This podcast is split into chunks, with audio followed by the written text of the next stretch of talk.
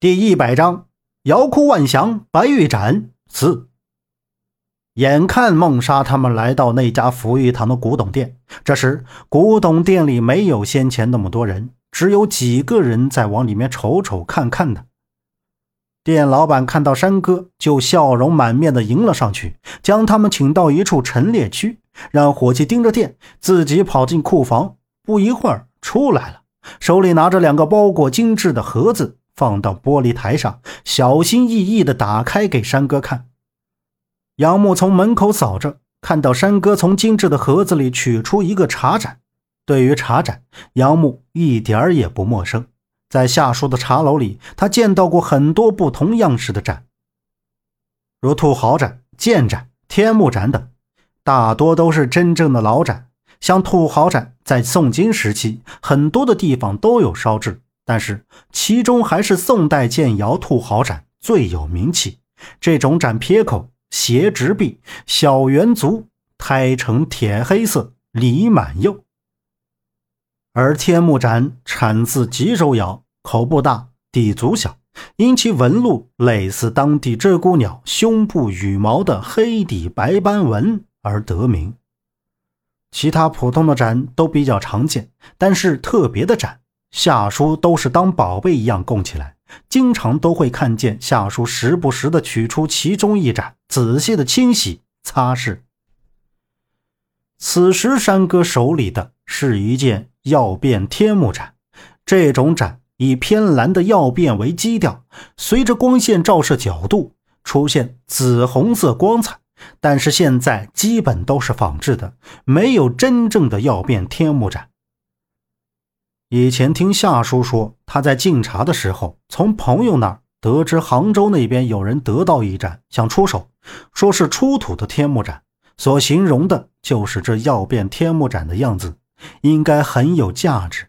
但是夏叔去了之后，那盏已经被人收走，让夏叔白跑了一趟。山哥拿在手里仔细的看了一番，放了回去，然后又从旁边的盒子里取出一盏。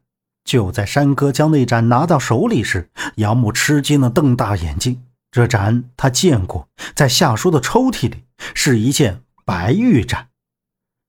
那件白玉盏很是罕见，均是白玉，细腻晶莹。它的圆体长口，下腹内敛，直圈足，外壁上部阴刻祥云纹，下部浮刻水波纹，故名为晚祥白玉盏。那件盏是夏叔最喜爱之物，怎么可能会出现在这里？不可能，除非这盏是假的，或是自己离得有些距离，而不能确定这究竟是不是夏叔抽屉里的那个白玉盏。那件白玉盏很罕见，均是白玉，细腻晶莹。它的圆体长口，下腹内敛，直圈足。外壁上部阴刻祥云纹，下部浮刻水波纹，故名为晚祥白玉盏。那件盏是夏叔最喜爱之物，怎么可能会出现在这里？不可能，除非这盏是假的，或是自己离得有些距离，而不能确定这究竟是不是夏叔抽屉里的那个白玉盏。两件东西，山哥都检查完，店老板就装好放在山哥面前。孟莎从包里取出一张银行卡，放到玻璃台上，移到老板的面前。然后李庆华取走了玻璃台上的东西，三个人就出了福玉堂。杨木看到他们朝北面去了，就要跟过去。周震捏着下巴拦道：“我看他们就是来逛古董街的，买点纪念品。别看了，咱们回去吧。来逛街，也不能三个人一起出来。”他们手里拿着不是普通物件，再跟去看看。杨木目不转睛地盯着孟莎他们，对周震说道：“我说，你们两个看什么呢？鬼鬼祟祟的啊！”小灵通大叔站在杨木和周震身后，扑通就搂上他们两个的肩膀，喝道：“周震被他这么一搂，猛地吓一跳，抓住他的胳膊，使劲拧着，说道：‘哎，小灵通，你怎么还跟着我们呀？’”啊！你不忙你的，你跟着我们干什么呀？哎哎哎，周少爷，周少爷，松手，松手！哎，有话慢慢说，慢慢说。小灵通大叔神色一变，龇牙咧嘴求饶道：“哎，杨木！”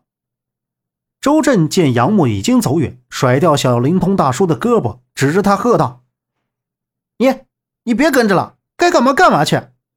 转身去追杨木。哎，周少爷，你之前的钱还没结呢，我不跟着你，跟着谁啊？小灵通大叔揉着胳膊，委屈的从后面喊着。梦莎他们随后去的地方是户部山的一个叫做广义茶庄的地方。茶庄的外面装饰的很高大上，门口停着很多车，进进出出的人不少，感觉茶庄很火的样子。但实际上并不是。杨木看到进进出出的人都很有钱的那种。孟莎和山哥他们也走了进去。广义茶庄，杨木抬头瞅着金色镶嵌的四个金灿灿的大字。高档大气，再想想自己给庆明轩做的，简直是没法比较。周震站在后面看着，赞叹不已。杨木摇摇头，走了进去。一进到里面，就看到茶庄的不一样，所有的东西都很复古，茶具、茶台都是很名贵的一级货。这还只是门口的一间简单的供观赏的区域。看到孟莎他们进了院子。走向一侧的走廊，其他人也有不少手里拿着物件的向那边走。那边是一个大厅，杨木和周震走过去，刚要迈进门口，就被一张大手拦了下来。请出示您的邀请卡。门口里侧着站出来一个穿着黑色中式服装的高大男人，对杨木粗声道：“邀请卡？什么邀请卡？这地方不是卖茶的吗？要什么邀请卡？”周震瞪圆了眼睛，向里面张望着，喝道：“中式服装男人规规矩矩地做了一个向外请的手势。不好意思，没有邀请卡，不能入内，请您二位到本茶庄其他地方参观赏茶。我们和前面刚刚进去那三人是一起的，没有邀请卡，邀请卡在他们身上。”杨木眨了下眼，说道：“不好意思，邀请卡是每人一张。”我可以替您把您的朋友叫出来，把邀请卡给您，您就可以进去了。